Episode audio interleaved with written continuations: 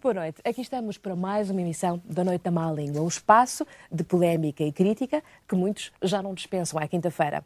Não esqueçam que esta discussão também pode ter a vossa participação. A atribuição do prémio da Má Língua é agora da responsabilidade do público. Mas agora vamos, mas é à conversa. Passo a apresentar os meus convidados. Manuel Serrão, de um lado, Alberto Pimenta, do outro. Miguel Esteves Cardoso e, finalmente, a Constança Conhissa. Muito boa noite, meus senhores. Vamos boa começar noite. a conversar. Uh, quero saber então quais são as vossas sugestões para esta quinta-feira. Eu gostava de sugerir, uma vez mais, aquela questão que ficou por discutir do fisco, das empresas, dos clubes, quem paga, quem não paga. Cada vez está mais pertinente, Mas vamos falar é? dos 70 mil, claro. Uh, Falamos só dos outros 70 mil, pois. Mas há uma série de assuntos laterais. Alberto. Eu gostava de falar da questão da violência na, na televisão.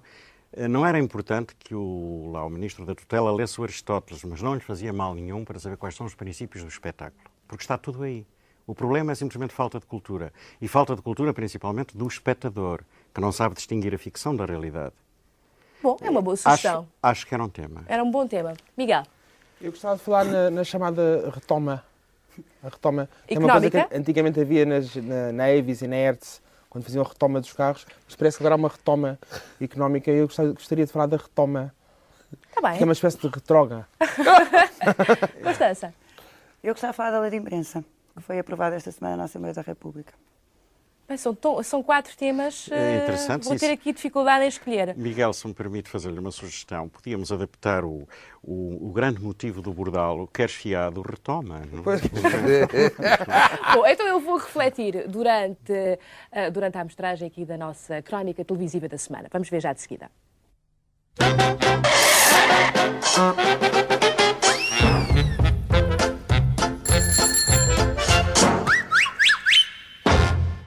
Se um político é muito esquecido, um corrupto nem se fala. Agora imagine Berlusconi. Não sei, não me lembro, desconheço. O primeiro-ministro italiano abriu mesmo uma conferência da ONU contra o crime organizado, drogas, armas e corrupção.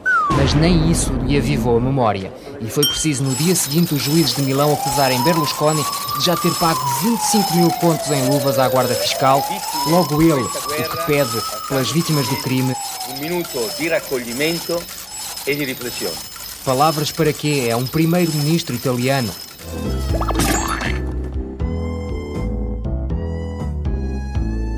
Um vizinho entra na nossa casa, é recebido com modos, música, ministros e que faz ele? Assume friamente uma cooperação militar com a ditadura indonésia. Não há nenhuma limitação. Não há nenhuma limitação. Não há nenhuma limitação.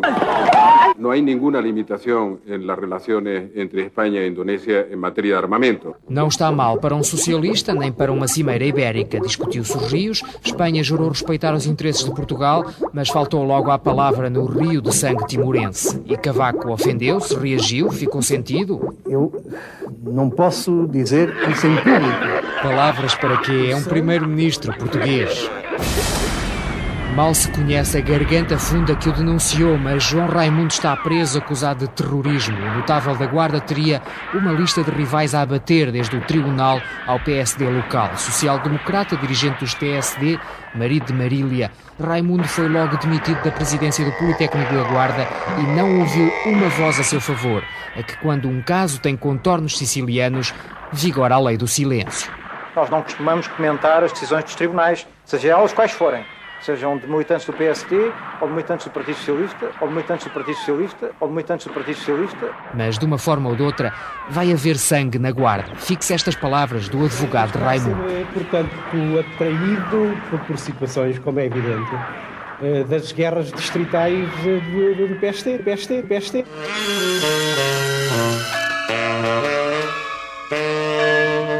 Que a Irlanda é religiosa, ninguém duvida, mas ficar sem governo por causa de um padre, só eles. O sacerdote levou sete meses a ser extraditado para a Irlanda do Norte, onde está preso por abuso sexual de crianças.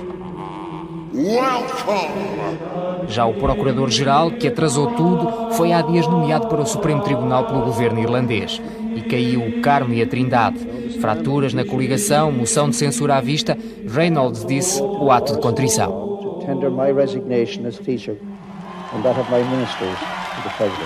Palavras para quê? É um primeiro-ministro irlandês.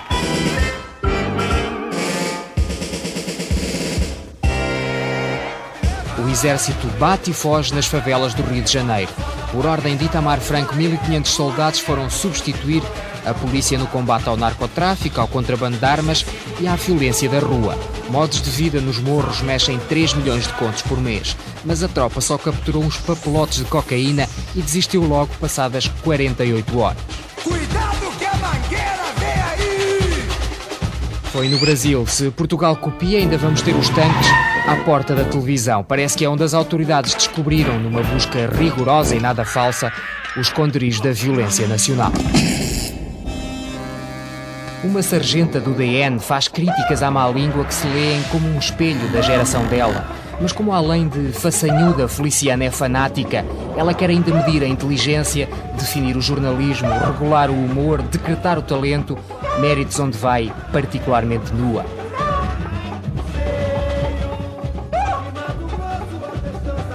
E da Lilian a dizer que não admitimos críticas, Feliciana mostra como não aceita réplica. Inovadora, engraçada, lá no século XVIII. Meta-se, pois, na sua vida a vozinha e dê saudades nossas ao Marquês de Pombal. Como eles são maus, no Independente Alfredo Barroso choraminga a TV de sucesso banal, parva, fuleira, onde todos se imitam uns aos outros. Ele não, que não é macaco, e para lhe conhecer a manha basta ir atrás nas páginas do jornal a um elogio dos livros dele. Barroso começou por cavalinho andante, passou às memórias de um burro, até ficar animal inteligente e devasso, daqueles SS que puxam logo da cultura quando ouvem falar de televisão. Isto ele não confessa, só admite que hoje está velho de sacerdote, gordo de Alfredo e careca de Barroso. O seguinte, a TV parece cada vez mais rádio, diz Castrino, tal e qual, sobre programas de qualidade como o Flashback ou o Seta à Sexta. Não se perde nada, anuncia também ele, na sua graça de tiozinho, quando profetiza a desgraça. Mais, vício versa, prova oral, é tudo conversa, os olhos podem dormir. Nesse caso, acorda, Castrinho, acorda.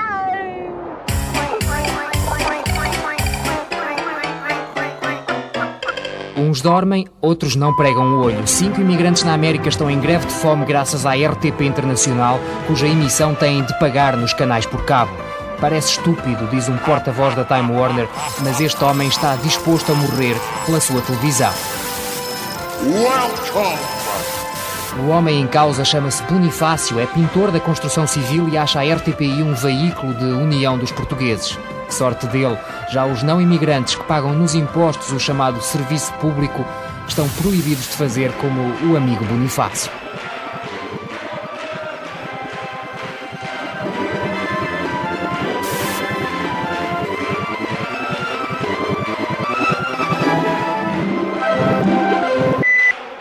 E pronto, assim vão as glórias do mundo.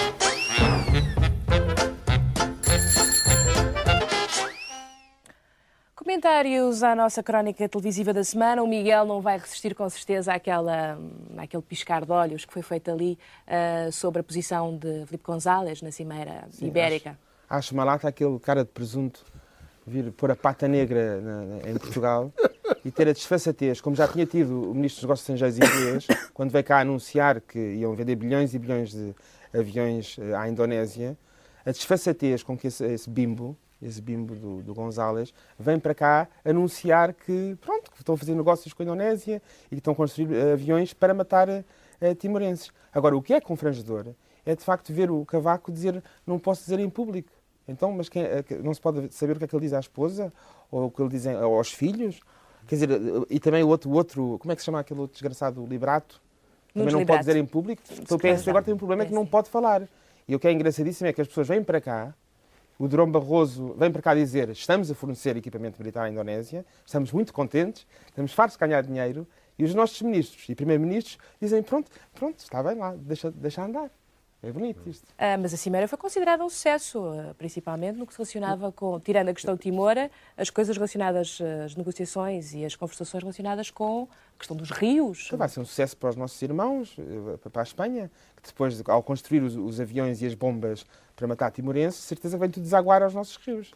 Não, não, mas a, a, questão, a questão dos rios acho que é, foi interessante porque, e até tem, tem, tem, uma certa graça que tenha sido discutido, que essa cimeira tenha ocorrido no Porto, porque isso foi um problema que há uns tempos foi levantado pelo, pelo nosso Presidente da Câmara. Que conseguiu uma audiência e que com o Primeiro-Ministro espanhol. Sim, sim, repare, e que o Governo na altura disse não, que é tudo mentira, que não acontecia nada, não tinham plano nenhum, que isto o Rio Douro, se vinha com menos água é porque chovia menos, quer dizer, não havia problema nenhum. E afinal agora fazem uma cimeira e reconhecem que afinal há um plano hidrológico e se calhar até foi uma grande, uma grande vitória conseguir que o rio não seja desviado, etc. Mas não sabem se não foi, se não foi. Quer dizer, o que tem graça é que há dois anos... Não existia o problema. Não existia o problema, antes Agora autárquicas. E agora já existe. E o rio é o mesmo. Alberto. Bom, eu acho que essas, esses epítetos que o Miguel utilizou estão muito bem, o bimbo e o cara de presunto, mas talvez sejam fracos ainda. E mais adequado seria chamar-lhe, pensando no Mário Conde. O Mário Conde, o presidente da Banesto, e naquele cunhado dele, o Palomino, chamar-lhe Conde de Palomino, principalmente sabendo o que significa Palomino em castelhano. Quem não sabe, que vá ao dicionário. Mas querem que explique o que significa Eu, eu não Palomino? sei e não tenho tempo de ir ao dicionário. Não quero. Conte! Diga lá, o que é que quer dizer palomino? Olha, eh, palomino é uma palavra muito terna e carinhosa que as mamãs espanholas utilizam para designar os restinhos de cocó que ficam na fralda dos meninos. E num caso destes, eu acho que ficava bem ao homem nomeá-lo, já que estamos na monarquia espanhola, Conde de Palomino. Portanto, o Conde de Palomino veio a Portugal dizer que vendia armas à Indonésia. Esse, creio eu, é o negócio mais antigo da humanidade. Acho que o próprio Demóstenes, que trovejava contra a Macedónia, que era tão patriota, como tinha uma fábrica de armamento, vendia armas aos, aos macedónios. é? Agora, o problema da água é mais grave. Se nos cortam a água, eu não sei como é que o Ministério do Ambiente, com o tipo de política que faz, vai resolver, talvez com champanhe. substituir. Ah, Constança, algum comentário? Não, não tenho comentário nenhum a fazer este filme. a este filme. Então vamos passar já para as nossas nomeações. Não sei se querem fazer mais alguma observação. Ah, Ah, ninguém uma- falou, ah, ninguém sim, falou no sim, Rio sim. de Janeiro, no naquela Rio estranha Janeiro. operação. O Rio de Janeiro. O Rio de Janeiro é muito interessante, porque eu nunca tinha percebido, até hoje nunca tinha percebido, o fascínio que a telenovela exerce no público português. Agora, vendo aquele bocadinho, eu entendo. Só isso? Basta. Isto é um Não é estranho que, pessoa- opera- que- que Oh, seja oh, feita é uma um- operação. É um comentário para pessoas inteligentes. Pois, mas eu gostaria que se alongasse um bocadinho mais, porque há ali qualquer coisa, Eu no posso mínimo, alongar-me um bocado. um bocadinho estranha, que é faz-se uma grande operação para controlar eh, os barões do narcotráfico, tenta-se... Uhum. Não, não, mas oh, desculpa E lá. depois de 48 horas já está Ó resolvido. Juliano, desculpe lá, que isto foi inaugurado com a Guerra do Golfo, é chamada intervenção cirúrgica. Eles sabiam muito bem onde é estavam os barões, conheciam os baronatos, foram lá diretamente, tiraram os barões e deixaram ficar os outros, portanto foi uma intervenção cirúrgica. O jogo que agora, isso tanto é que se fazia aquelas guerras que demoravam, aquela guerra dos 100 anos, que demorou, parece que não chegou a demorar 100 anos, mas quase.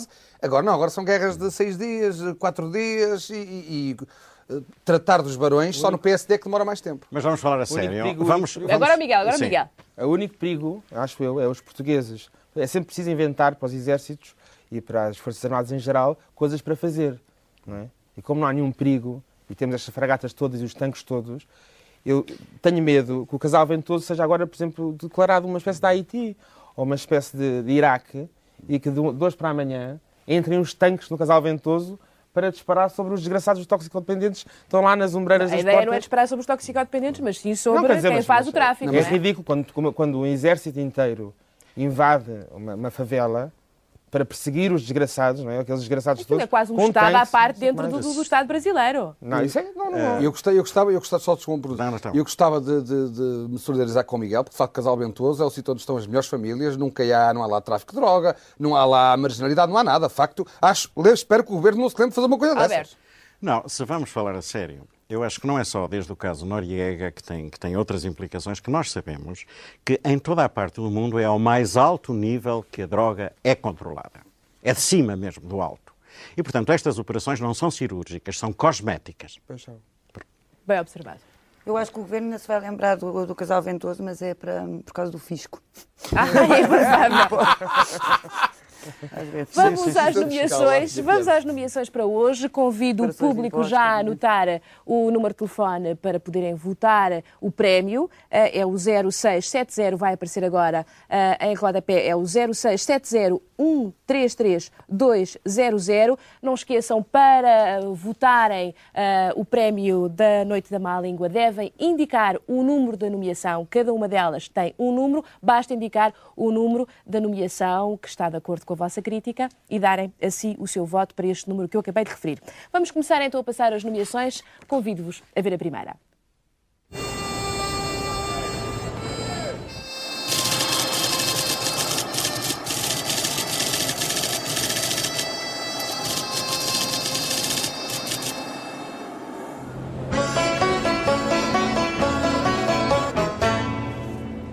Atenção, o Eldorado vai para a Assembleia da República. A ganhar esta terá que ser entregue ao seu presidente, Barbosa de Melo. Foi muito explícita. Alguns funcionários da Assembleia da República foram recentemente reformados com uma fantástica reforma, alguns com 700 contos mensais. Olha, Júlia, por mim, nunca me incomodou nada que alguns tivessem a mais, desde que isso não seja responsável porque outros tenham a menos. Além do mais, o, essa designação Eldorado faz-me lembrar um poema do Edgar Poe, em que o Eldorado é a morte. É o símbolo da morte. A reforma é a antecâmara da morte. Portanto, eu não invejo esses senhores. Nem com 700 Mas olha que se morre muito confortavelmente, assim, substanciado. Não sei, eu acho que nunca se morre confortavelmente. E acho que talvez quanto maior a reforma, maior é essa noção, maior é a antecâmara e talvez mais desagradável. Não estou de acordo. Constança? Pode ser que a coisa vá por aí. de outra maneira não vai. Não, é porque acho que o que está, o que está aqui presente neste caso é uma alteração que houve nas, num decreto, um decreto-lei, que faz uma coisa extraordinária, que Há, um, há, dois pontos nesta história das formas dos funcionários da Assembleia da República. Por um lado, a pretexto de, uma, de um refrescamento e de uma renovação dos quadros da, da Assembleia, mandaram-se para casa com reformas, por isso adiantou-se o tempo de reforma, e mandaram-se para casa com um bónus de 20%, uma série de pessoas, 50% se não estou em erro.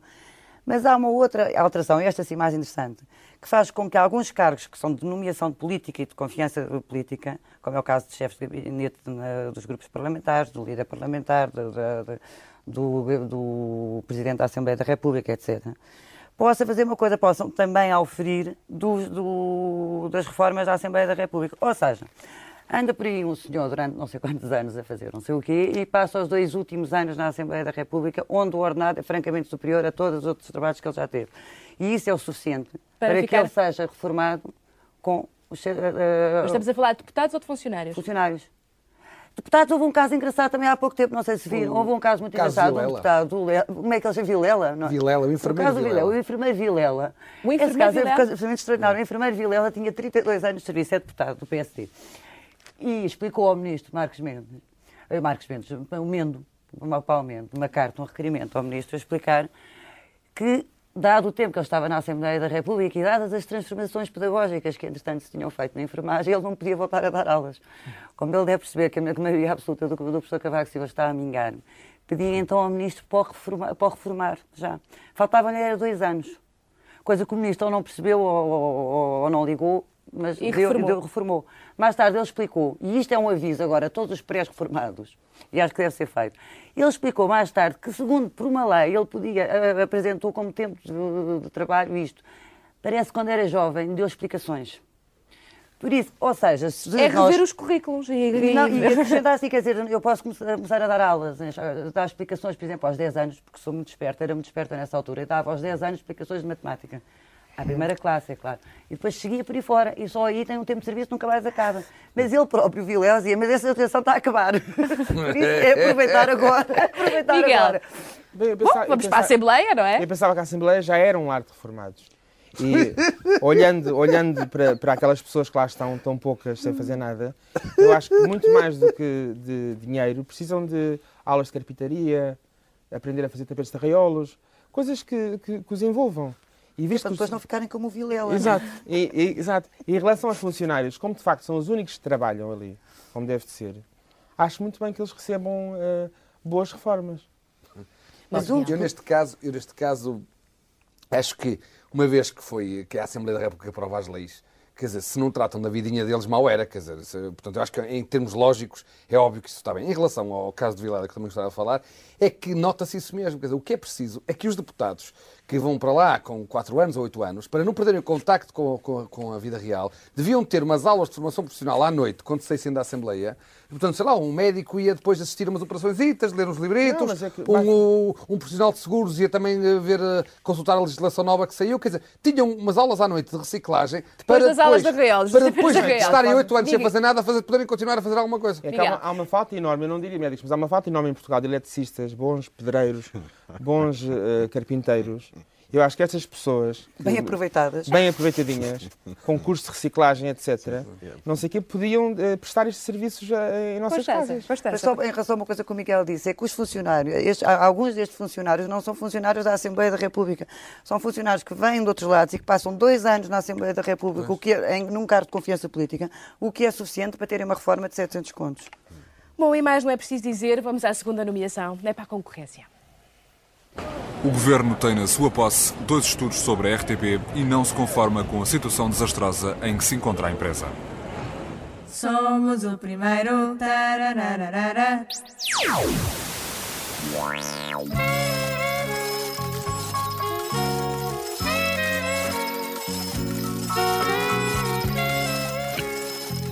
Pois é, há um relatório que revela, que o relatório McKinsey, que revela que a RTP está com um buraco eh, tremendo, a sua exploração está francamente desastrosa. Há inclusive é uma espécie de top 10 dos programas eh, com menos eficácia em termos financeiros e os resultados são assustadores. Nós que estamos no mesmo negócio até ficamos eh, com os cabelos em pé só de ler aquilo. Alguém quer comentar? Sim, quero.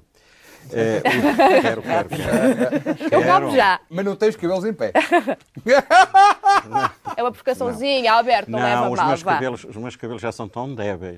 Já, já se puseram em pé durante tantos anos, com tanta coisa, que agora já não têm, já não são capazes de se É, pôr é em bonito, pé. é bonito. é? Pronto. Bom, eh, essas debilidades costumam começar por cima, outras vezes começam por baixo, não é? Deixemos as questões capilares e vamos à RTP, se faz favor.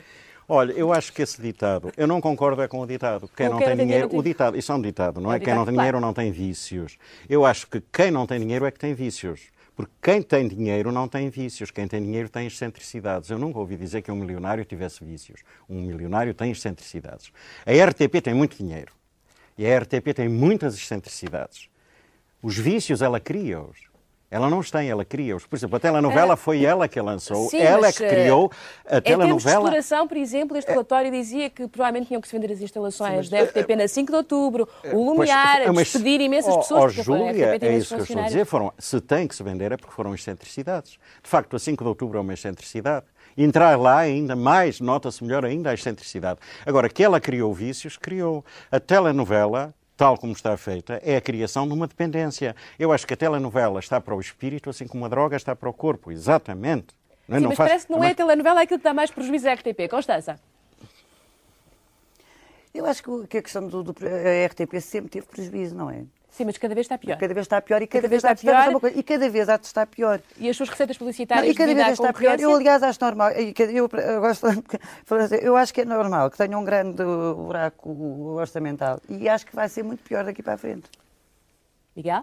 Eu desconfio que toda- esta coisa toda da, da perseguição, perseguição fiscal e das nova, novas leis do fisco são para cobrir este buraco da RTP. Mas, entretanto, sugeria como, como alternativa ou como solução que eles se mudassem para Linda a Velha ou então na onda da, RTP Internacional que fossem para Cabo Verde emitir.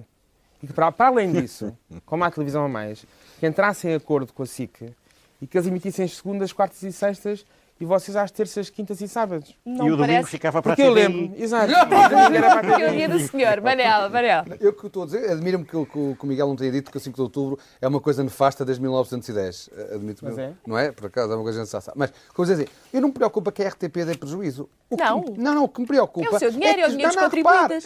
Pois essa é a o que parte me que me preocupa.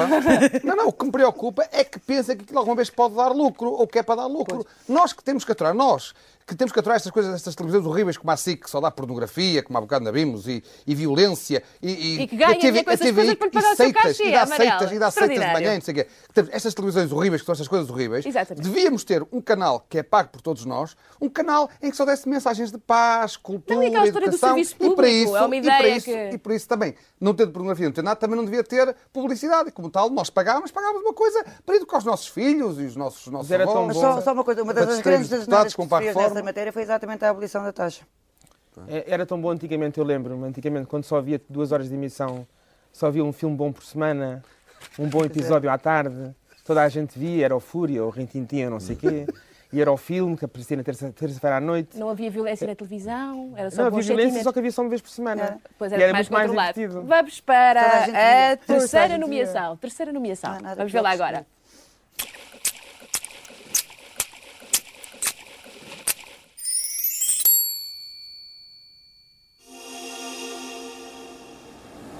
Eu, abaixo assinado, juro cumprir com lealdade as funções que me são confiadas. A Raposa e as Uvas é uma nomeação para o general Ramalhantes, pelos olhos que deita à candidatura presidencial. E não restam dúvidas, ele é o que parece mais uh, uh, aguerrido uh, nesta pré-campanha, é a pessoa que se está a mexer visivelmente para voltar a ocupar Belém. Manel. Eu acho que o Ramalhantes, para já, ficou muito bem. Ficou muito bem nesta parte gráfica. Não, não, está, ficou muito bem. Hum. mas o que eu gostaria de dizer é que a questão do Ianes, já toda a gente percebeu que ele vai ser candidato contra tudo ou contra tudo. Ele diz que não. Ele não, não, mas já toda a gente percebeu, que aqueles almoços que ele faz com os cordeirinhos ao colo e tal, toda a gente já percebeu que ele vai ser candidato. E ele não fala porque acho que agora como está na moda os tabus, acho que também é tabu, e ele já disse que agora só quando acabar o tabu do cabaco é que acaba o tabu dele. Mas o que eu acho grave, o que eu acho grave é que o, o, termos o Ianes candidato é a mesma coisa que pedirmos agora ao Eusébio que voltasse a jogar no Benfica ou ao Gomes que voltasse a jogar no Porto, quer dizer, com a, com a diferença de que o Eusébio e o Gomes tempo. são mais importantes. Está no tempo. Alberto. Olha, eu acho tão adequado. A única coisa que me apetecia era fazer daqui um apelo aos votantes para que escolhessem este, porque eu gostava de ver a Júlia Pinheiro a entregar o prémio ao general Ramalho Yanes, só para ver isso. Eu não sei se ele terá seguranças, se tiver, talvez não sejam gorilas como os da Embaixada Americana, porque esses nem era metaforicamente, esses eram gorilas no sentido próprio, como verbum próprio. Eu gostava era de ver a cena do motorista, dos ordenanças de que ele tem a receber o prémio, só isso valia a pena. Ele podia considerar é. que já é pré-campanha e, é. e, agarrar muito bem o seu tempo de antena, Miguel. Olha, eu tenho a impressão que há aqui uma, tenho uma teoria, isto Vamos é o começo do MFA Laranja. Como é que é, Miguel? É o MFA Laranja. Sim aparece não sei quantos Menezes a dizer que precisa de um general, um general, um general. Pois, porque e tenho a certeza absoluta que o Cavaco e o Ianes entraram em acordo, como são muito parecidos fisicamente e mentalmente, em que o Cavaco vai fazer, o, Cavaco, o Ianes vai fazer duplo do Cavaco. Ou seja, um candidato a Sabelém, mas é sempre o mesmo. Por exemplo, o Cavaco vai de manhã para São Bento, faz primeiro-ministro, quando sai de lá, deixa lá o Ianes só assinar papéis, sem fazer nada, e vai para Belém brincar a Presidente da República. Vai ser uma espécie de duplo como no cinema. Ah, então, então vai ser... Certeza que é, é isso. Então vai ser como no Tintim os polícias, o Dupont e Dupont. Pois, Dupont e Dupont, exatamente. Constança. Quer pensar esta tese do Miguel, que é burro, para já resolvias do problema. Exatamente. e era, e era o, o, início de uma democracia parlamentar, que é o que Portugal precisa. Porque Portugal não precisa de um Presidente da República para nada. Ainda precisa... A Constança, a, Constança estava, a bola estava na Constança. Vamos lá. Não, eu ainda estava a pensar na Miguel. Ficaste perturbada. É, fiquei. É de haver um duplo, cada vez sempre um Cavaco Silva, visto ou como Cavaco Silva ou como Ianes, sempre a rolarem São Bento para, para Belém. E achas que o general Ramalhantes era de facto olhar para a sua candidatura Não como sei, uma a última notícia que eu tive dele é que ele tinha flexibilizado o seu tempo de reflexão. O que quer dizer? tinha flexibilizado o seu tempo de reflexão. O que quer dizer, depois eu estive a ler, estive a ler a notícia, o que quer dizer que ele decidiu, não, ele não, a comissão de acompanhamento à candidatura dele à, não, à pré-candidatura dele, decidiu que não iriam tomar já uma decisão antes do Congresso do PSD. Ou seja, é tabu. Lá está. É tabu. Como agora apareceu a hipótese do professor Cavaco Silva se candidatar, ele próprio, ele próprio, Ianes, não pode candidatar-se já. Vamos ficar todos à espera até Vamos março. ficar à espera para não, já. Vamos passar só, à quarta há, nomeação. Estamos com, já com falta de tempo, Alberto. Vamos já para a é quarta muito, nomeação. Muito rápido. Vamos aqui... para a quarta nomeação, depois dou-lhe a palavra. Vamos vê-la.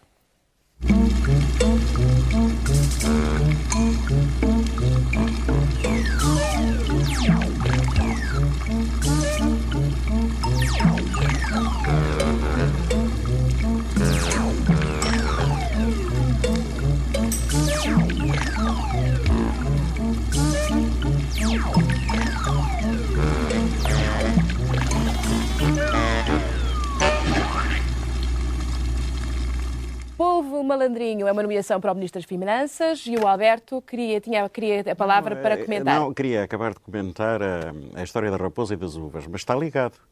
Porque, afinal, em ambos os casos, nós temos uma associação homem-animal. Uh, no caso do Ianes, à raposa, neste caso ao, ao polvo. polvo. E vê-se que quem propôs ou fez as nomeações não é um caricaturista, porque as caricaturas costumam normalmente transformar a pessoa no animal, porque há de facto uma semelhança a vários níveis. No outro, simbólica, mas também física. Eu vejo mais, vejo neste caso, vejo mesmo o polvo. Não sei se conhecem a imagem de um polvo depois de. Se já viram alguma vez a imagem desenhada ou filmada de um polvo depois de apanhar a presa. Uh, fica uma espécie de, pira... de pudim. É uma espécie de pudim com os olhinhos em cima os braços desaparecem, não se vêem, estão encolhidos e têm lá a presa por baixo. Ora, eu vejo um caricaturista a representar assim este senhor, eh, Catroga, não é?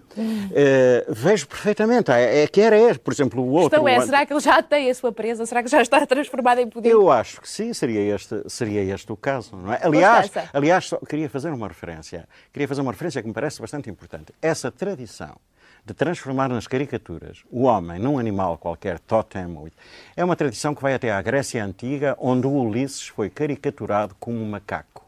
Convém que se saiba isto. Fica a referência histórica. Convém também dizer que eh, fizemos esta nomeação chamada Polvo Malandrinho, uma alusão, obviamente, ao arroz tão saboroso. Este é menos saboroso. Tem eh, o objetivo de sublinhar aqui a alegada intenção do Ministro das Finanças de abraçar, com os braços todos, um projeto de reformas muito malandras, mas nem sequer eh, se dá o trabalho de fingir muito, como o arroz. Constança. De fugir. Não, o, que eu achei en- engraçado nessa, história, nessa notícia publicada pelo Independente foi que a notícia foi publicada. O ministro foi contactado no no- na sexta-feira, às 9 menos 10, ou- e ou pelo adiantado a hora ou, ou por natureza, disse é tudo uma aldrabice. Foi a primeira reação, é aldrabice pura. Depois, às 11, apareceu um assessor do ministro a dizer que de facto havia um estudo e tal, depois qualquer coisa assim, e o ministro conhecia o estudo, sim. E mais tarde aparece a Caixa Geral da Apresentação a dizer que de facto existia o estudo e que tinha sido encomendado, tinham feito um estudo encomendado pelo Ministério. É evidente que há um problema e vai haver um problema no Estado de Previdência. Agora, esta é a forma como o Governo reage e sabe, quer dizer, sabe tra- tratar disto. Quer dizer, nós temos um plano que é anunciado num jornal, que é desmentido no dia seguinte, que depois é assumido, que depois é dito que é estudo, que depois é dito é não sei o quê. E o que é um facto é que o Estado, houve um único ministro, eu, este caso faz-me lembrar uma coisa, houve um único ministro que apareceu aí há uns tempos, foi o ministro Paulo Mendes, que apareceu aí há uns tempos a explicar, ah, eu não preciso do dinheiro do, do orçamento, não preciso do dinheiro todo, vou pagar a saúde como? Ah, com os contribuintes. O professor Cavaco explicou-lhe depois que isso podia ser tudo feito, mas depois de 95 e de preferência sem ele. Por isso essa reforma ficou. Agora, toda a gente sabe que, de facto, saúde de graça, eh, reformas, etc., é, vai ser um problema para daqui a uns anos. Exatamente. Agora, é- esta não é a forma de tratar o assunto, com certeza. Miguel. Eu acho que é um problema terrível. Eu no outro dia estive a olhar para uma nota de 500 escudos e no meu tempo dizia assim, 500 escudos em ouro. Dizia em ouro. E uma pessoa podia ir ao Banco de Portugal e trocar por ouro. Agora diz 500 escudos, chapa 12. e eu pergunto, onde é que está o ouro? O que é que fizeram ao ouro? Eu acho que este catroga, esta mania da retoma, que acho que é uma retroga, verificou de repente que não há dinheiro. Todos nós temos telemóveis, imensos carros, fotocopiadores, tudo comprado em leasing, mas nenhum de nós pagou ainda nada. Reparem, porque não temos dinheiro.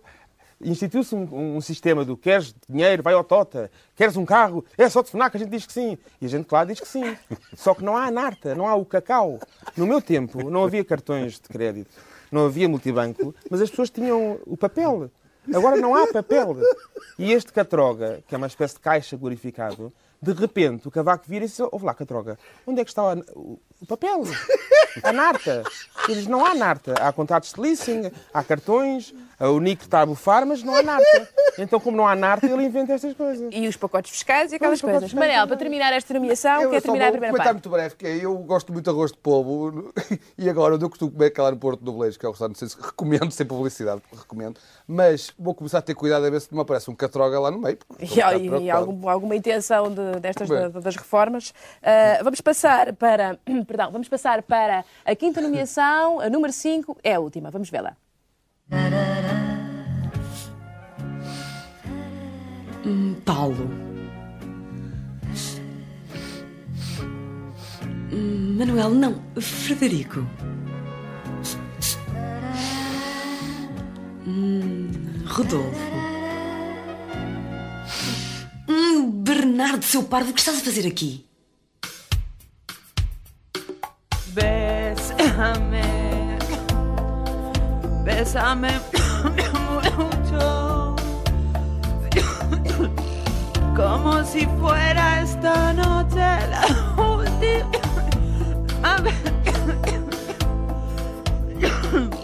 Beijar uma miúda que fuma é como lamber um cinzeiro. Beijar um rapaz que fuma é como lamber um cinzeiro.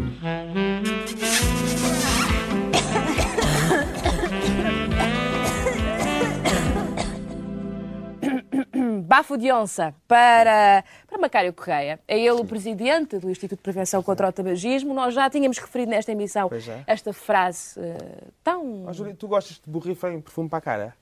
Nem por isso. Eu espero bem. Rodolfo, do Espero bem. Rodolfo. Espero bem que isto não pegue uma moda dos rapazes portugueses começarem a levar eh, borrifadores. Pois é, mas afinal de contas já está descoberta a, a estratégia do, do Macário Correia. Afinal de contas, quando ele referiu, aqui já talvez há um mês atrás, esta frase, já com certeza isto era a pré-campanha para era, claro. do Instituto. É o mais Quer dizer isto é uma campanha. Esta Isto coisa- é uma campanha assumida do Instituto de Prevenção contra o Tabagismo, da qual Macário Correia é o presidente. O mais grave não é disto tudo, é que um senhor que é um ambientalista e que preza tanto a higiene venha fazer como ele faz, porque venha fazer, venha fazer equivaler o beijo a lamber, o beijo lambido. Isso é que é problemático, porque na definição de um homem como ele, de um ambientalista, um beijo é simplesmente uma troca de bactérias. Mas se for só aflorado, são poucas bactérias. Quanto mais lambido, mais bactérias. Para o Marquês de Sade, já sabemos que tinha que haver um número imenso de bactérias para o beijo ter algum gozo. Agora, que um ambientalista, isso pode considerar-se até um E a deboche, grande campanha, um uma grande apelo campanha ao pública deboche. tenha este, ao- tenha este slogan, é no mínimo estranho. Manel. Eu que- o que acho é que a frase devia ser eh, se, eh, se você estiver a fumar, não beije, porque isso é que pode ser perigoso, pode queimar o parceiro, etc. Isso é que acho grave. E também acho que devia- ele devia lançar uma nova campanha que, em vez de ser o não fumador do ano, agora é o não beijador do ano. Que eu acho que é, é mais tão, sucesso. tão bom beijar uma rapariga que fuma. Eu acho tão Mas bom. menos quando ela está a Agora, eu fumar, acho- o, problema aqui é que cria uma moda em que a partir de agora dizem comer um cozido é como chafurdar na banha. Ou eh, eh, beber um copo de vinho é como injetar álcool na veia. Quer dizer, onde é que isto acaba, não é? Exatamente. Constança. Pois, eu, eu, eu, de qualquer maneira prefiro, prefiro o Bernardo que fuma do que o tal Rodolfo com vaporizado. Bom, vamos retomar o quadro. Miguel, terminaste a primeira parte. Vá lá. Os Uma nomes são ideia- extraordinários. É o Federico, o Rodolfo, o Bernardo. Sim, são todos muito finos. É, um Só havia uma maneira de, de- de desmotivar os jovens e de pôr, deixa- com que eles deixassem de fumar. Era apresentar o Macário Correia a fumar um cigarro e dizer assim: quer ser como este homem? Deixavam logo de fumar no Vamos, dia vamos seguinte. retomar então o nosso quadro de nomeações para que em casa o público possa votar. Vamos vê-lo agora em gráfico. Aqui está. Número 1 para Barbosa de Melo, número 2 para a RTP, número 3 para Ramalhianas, número 4 para Eduardo Catroga e 5 para Macário Correia. Já sabem, é uh, marcar o 0670 133200 e dizerem qual é a nomeação da vossa preferência e eh, conferirem assim o vosso voto. Nós terminamos a primeira parte da Noite à Má Língua, voltamos já de seguida. Até já.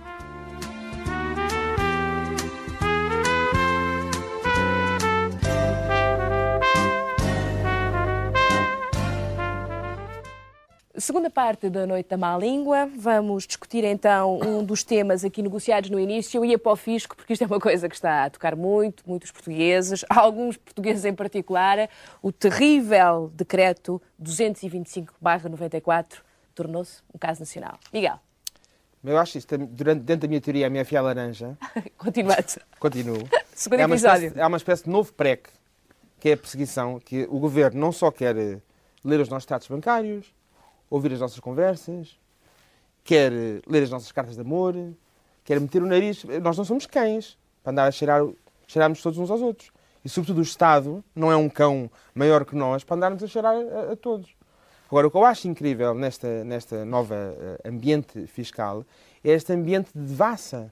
Esta coisa de querer saber os segredinhos todos, de querer saber quando é que gastamos dinheiro, onde é que, onde é que poupamos. É uma espécie de. Eles não querem saber onde é que poupamos e eles Ainda querem cima- saber exatamente onde é que Ainda por cima, gastamos. os ricos fazem imensa falta ao país. Quem é que não gosta de ver passar um Ferrari? E ainda por cima, há, um- há um erro aqui grave que é o seguinte: eles pensam que os ricos compram Ferraris. Os ricos não. Os ricos, quem anda de, de- de- de- os ricos andam de carrinha, não é? Uma carrinha Volvos, carrinhas Sabe, ou, ou, Jeeps. ou então andam de carrinho. Um carro pobre, um Fiat Panda, não sei o quê. Que é para Quem anda de simular. BMW, de Mercedes e não sei o quê, desses carros pirosos e Rolls Royce, são os governantes, os políticos e as pessoas eh, que não são ricas. Os ricos são recatados. De qualquer dos modos, ah, o governo lançou uma operação que se chama Operação Mirage, que tinha 300 notáveis, 300 e tal notáveis, ah, que estavam justamente, que tinham esses sinais exteriores de riqueza. Sim, que- ah, carros caros, valores imobiliários acima dos 90 mil contos, não estou em erro, e quem tivesse avião, que é uma coisa Sim, sim, mas que... quem tem, os bimbos é que têm aviões e têm esses carros horrorosos. Os verdadeiros ricos já estão fartos de estar ricos, já são ricos há séculos. Pois, mas os milionários assumidos não não, foram investigados. Os milionários assumidos não foram investigados, o que é uma coisa curiosa. Nem gestores públicos, ah, nem ex-ministros, enfim, são critérios, não é, Manel? Pois eu estavas a bocado a falar da BMW, eu por acaso ia dizer que, que, há dois programas e ele disse que a BMW tinha da lista, eu por acaso tive informações da mais alta, da mais alta instância a dizer que é mentira que eles não deram lista absolutamente nenhuma. Mas já agora. Manel quer o BMW. É uma correção só que é para o, para o Miguel não ficar com má impressão da Vais trocar de carro, não é, Manel? Não, não, não vou trocar de carro. Não, Pronto, tá bem. Por acaso não.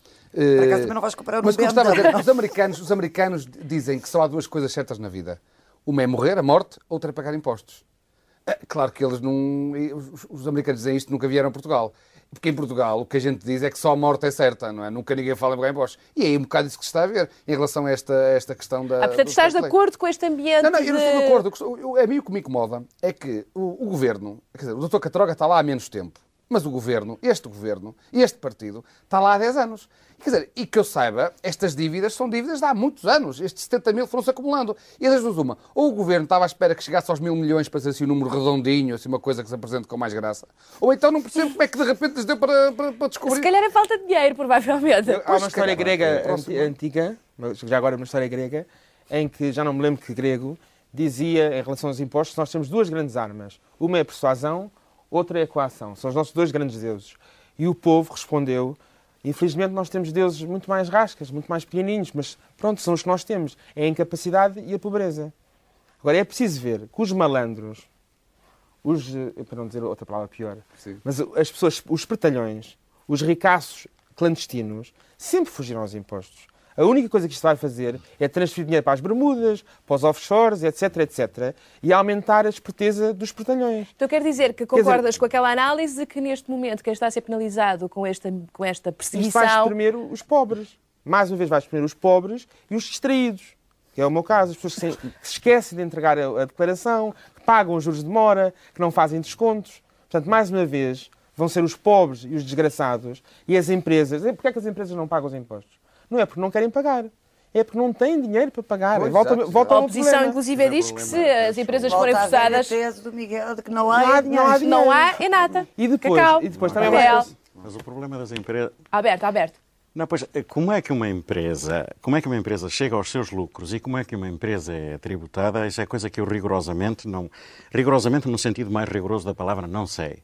Mas há uma coisa que eu sei, todos sabemos, que é um saber de baixo para cima, não é um saber de cima para baixo, que é, há dois tipos de empresas. Há um tipo de empresas cujo lucro serve para eh, assegurar a subsistência daqueles que trabalham na empresa, desde o patrão até ao último dos empregados. E há um outro tipo de empresas cujos lucros serve para investir, para dar lucro, para investir, para dar lucro, para investir, e não vale a pena continuar. E sabemos que essas empresas, que são, têm no centro a banca e as multinacionais, são as ramificações, ou para ficar na imagem da bocado do povo, são os tentáculos do poder fazem perfeitamente um incesto. E a perversão não é o dinheiro. O dinheiro, o dinheiro, o dinheiro é mais-valia e a mais-valia é a cultura do homem. A perversão é o facto do poder do Estado estar confundido com o poder do dinheiro. O Estado é a administração do dinheiro. Portanto, o Estado é a administração da exploração do homem pelo homem. Isto é um facto. Isto é definitivo. Isto não tem discussão por mais polvos que venham aí tentar provar o contrário, porque o destino dos polvos é apodrecerem e o, quem não apodrece são os homens. Mas e um homem que não, um homem, deixe-me concluir. Um homem que não apodrece, por exemplo, é o Bertolt Brecht, que num verso pergunta que crime é esse de assaltar um banco comparado com o crime muito mais infame de fundar um banco. E isto é também definitivo. Isto daqui a 200 anos ainda é verdade, enquanto todos os polvos que fundaram bancos já apodreceram. E era isso só que eu queria dizer, porque isto mostra que toda esta, todo este incesto que faz com que o Banesto em Espanha ou o Soto Maior em Portugal tenham problemas Banesto, que o governo, problemas que o governo resolve porque se identifica. Porque é tudo a mesma coisa. Porque não há diferença. E, portanto, essa campanha toda é uma campanha sobre os pequenos, é isso mesmo, sobre as pequenas empresas, os tais que têm lucros para subsistir e sobre os particulares. Constança. É isso. Bem, voltando ao fisco e à questão do fisco, eu acho três coisas. Primeiro, este súbito acesso do governo em relação ao fisco mostra que aquilo que nós tivemos e a prosperidade económica que nós tivemos estava baseada pura e simplesmente na falta de pagamento à Segurança Social e ao Fisco. Ou seja, descobre-se agora que os anos de ouro do cavaquismo, a grande política económica do cavaquismo, assentava num princípio básico, era a malta não pagava. Pronto. O governo, da altura, deve ter achado, e só talvez pela teoria do Miguel, descobriu, alguém foi perguntar ao Catroga onde é que está o dinheiro, não há. E então agora toca tudo a pagar. E por isso há uma série de empresas que não pagaram, de facto, à Segurança Social, porque nessa altura o governo estava interessado era na convergência nominal, no controle da inflação e, noutra, e, no, e tínhamos como ministro o ministro Braga de Macedo, que aliás por si só deve ter feito pior para este governo todas as oposições juntas, incluindo a de Belém porque essa operação Mirage, a história da UNICR, que eu acho que por acaso ainda não foi aquilo, mas que é absolutamente extraordinária, que o governo faça inspeções à UNICR e que, através dessas inspeções, obtenha informações sobre terceiros, que seja sobre os. que para depois poder obter uh, informações sobre o, os clientes dos cartões. Em última análise, deve a que todas as pessoas passem a usar o American Express, porque é um dos poucos que não é da, não, não, é, não é da Unicre, não, é? não, não, não pertence à Unicre.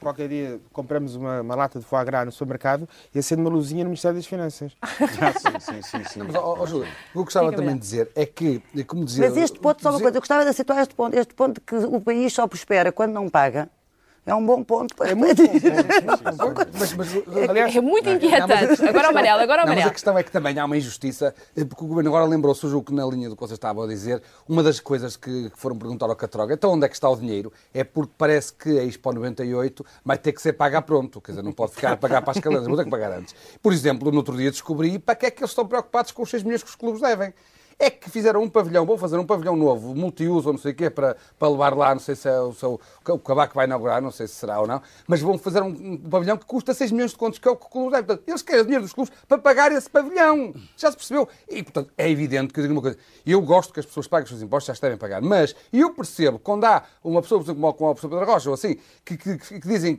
do Norte que as pessoas ficam um bocado admiradas, quer dizer, tem uma certa resistência a pagar, porque começam Pedro a ver... Pedro Rocha, outras coisas disse para não pagarem. Não, não, pois, não paguem. Começam a, ver, começam a ver que o dinheiro dos impostos deles servem para construir estes pavilhões aqui na Expo 98. E, de facto, o Catroga deve estar do futebol fazem uma falta para contratarem novas estrelas, não é? Pois, pois fazem. o Voltaire dizia que os impostos era uma maneira do governo tirar uma parte de dinheiro a uma parte da população para dar à outra. Portanto, teoricamente, geralmente, tiram aos pobres para dar aos ricos. Agora, este governo é singular numa coisa.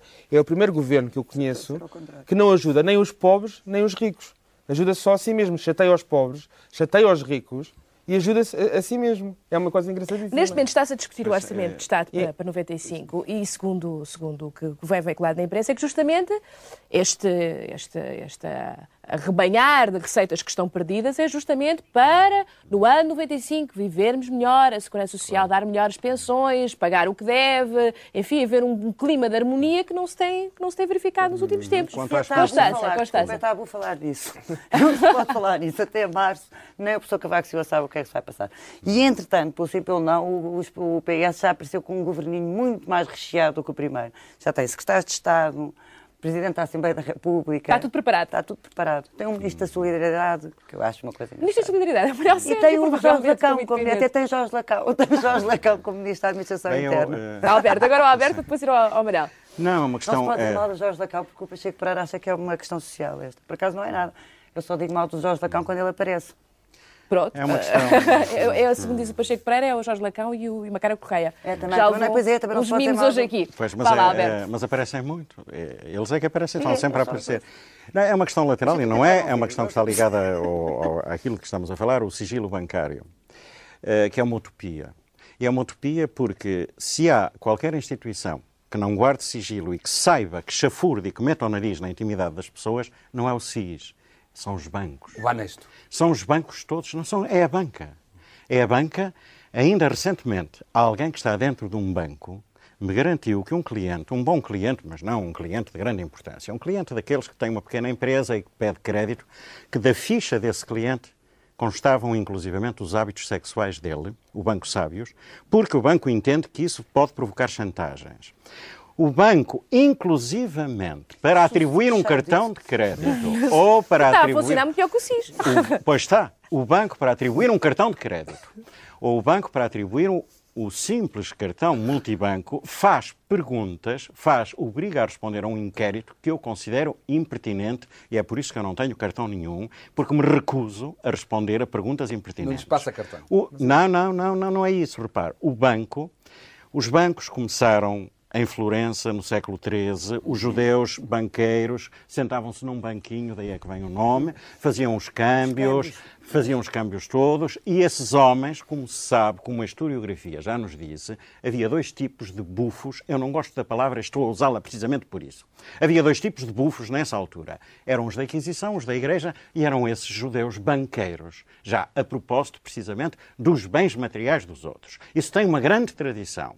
Como é que se vai querer esta utopia do sigilo bancário se os bancos são precisamente a instituição que funciona como bufo e que tem essa vocação.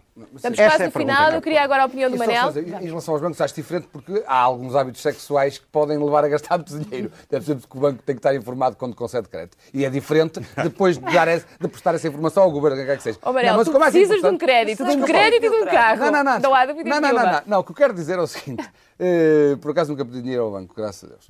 Ainda bem. Felizardo, ainda bem. Mal, mal quem tem que pedir dinheiro ao banco com as taxas que eles praticam. Mas o que eu gostava de dizer é assim: o governo anda muito preocupado, anda a gastar rios de dinheiro a publicar páginas de anúncio sobre, que, sobre o decreto-lei, a dizer que cuidado, que vai tudo preso, que, que não, tem que pagar, que não altera o decreto-lei. Porquê é que também não se lembra de fazer a mesma publicidade das dívidas que ele, governo e a Segurança Social devem aos particulares? Eu, por exemplo, sei, ele, o governo, eh, foi muito lesto a penhorar o Estado das Antas, mas, por exemplo, eu conheço vários médicos que gostariam de penhorar o gabinete do Catroga pelas dívidas que o Estado tem com eles. E depois era porreiro porque íamos ver o, o Catroga a despachar ofensa- ao colo da essa é uma ofensa à penhora do Não Estado é das ofensa, Antas. desculpe, não, não é Os isso. dragões não, não não, vão é. O Estado, o Estado é, é bom gastador, mas é mau pagador. E está agora muito preocupado com, com, com os Miguel, e vamos terminar, devem. vamos terminar. Eu queria, queria dizer que gosto imenso dos bancos e gosto muito da banca em geral e acho um bom conceito e um ótimo conceito. E eu peço dinheiro emprestado aos bancos, eles emprestam e engatados corre da tudo vida. bem. Agora, eu quero perguntar é o seguinte. Como, como, como acredito nos impostos, porque acho que é, pronto, é preciso ajudar Pagar. a fazer escolas, fazer hospitais, no fundo, criar novos pagadores de impostos. O que é que acontece, por exemplo, que é o meu caso, e o caso de muitos portugueses, de muitas empresas, se eu disser, está bem, eu devo, ao longo destes nove anos, não sei o quê, foi-se acumulando, eu devo este dinheiro. Pronto, tenho que pagar imposto. Mas não tenho dinheiro. Como é que eu faço? Vais ao banco. Não, não tenho dinheiro. Como é que eu faço? Esta é a resposta revolucionária. Porque como não há dinheiro, Estás preso. Vais preso. não, mas vai, vai o país inteiro preso. Pois, Pois parece é, que essa é a questão ideia é que se essa. põe. Não, o que É eu- para é a reforma é da essa. Constituição Civil. Não, o É que a eu, reforma da é essa. o que eu Constituição Civil. proponho é que se recrie a sociedade portuguesa dentro da prisão. Portanto, que o Estado eh, crie prisões e construa prisões de bom calibre para que todos nós possamos para lá, para lá ir. Mas com bons, bons Mas sem contribuintes. impostos, não se pode. Mas contribuintes sem Não dinheiro. pode, bem. Ó, Miguel, temos de terminar. só, só, Alberto, só uma temos de observação. terminar. Um Estado é já em si uma prisão. E pronto. Fantástico. Estamos a terminar a emissão de hoje. Eu quero fazer aqui, eh, quero deixar dois recados. O primeiro é sobre a entrega do prémio da semana passada, o que foi o comboio fantasma que foi atribuído pelo público ao Ministro da- dos Transportes e das Obras Públicas, Ferreira do Amaral. Ferreira do Amaral tem estado extremamente ocupado, segundo nos dizem do seu gabinete, eh, com a discussão do Orçamento de Estado. Deve estar a tentar eh, arranjar mais dinheiro para as pontes, para as autostradas, portanto, tem estado muito ocupado e não pôde receber a equipa da Má Língua em tempo útil para apresentarmos a entrega do prémio hoje, quinta-feira. Garantiram-nos, contudo, e fica aqui o compromisso perante o público, feito pelo Gabinete do Ministro, que vai receber-nos e receber esse prémio que o público lhe atribuiu. Esta era a primeira observação, portanto, mostraremos a entrega do prémio Ferreira do Amaral na próxima emissão. Segunda observação importante é que esta emissão, excepcionalmente, da Noite à Má Língua, está a ser, foi gravada, não está a ser emitida em direto e por isso não vamos poder revelar hoje eh, quem é que eh, ganhou o prémio, mas garantido, para a semana contamos tudo. Entretanto, recordo-vos, é esta, é, vamos ver agora este o quadro de nomeações para esta semana e o voto mantém-se, é o 0670133200, é a linha telefónica que podem utilizar para eh, fazer a vossa votação para o prémio desta semana. Feitas estas considerações, resta-me dizer obrigado aos meus participantes e garantir que estamos cá na próxima quinta-feira. Boa noite e até lá.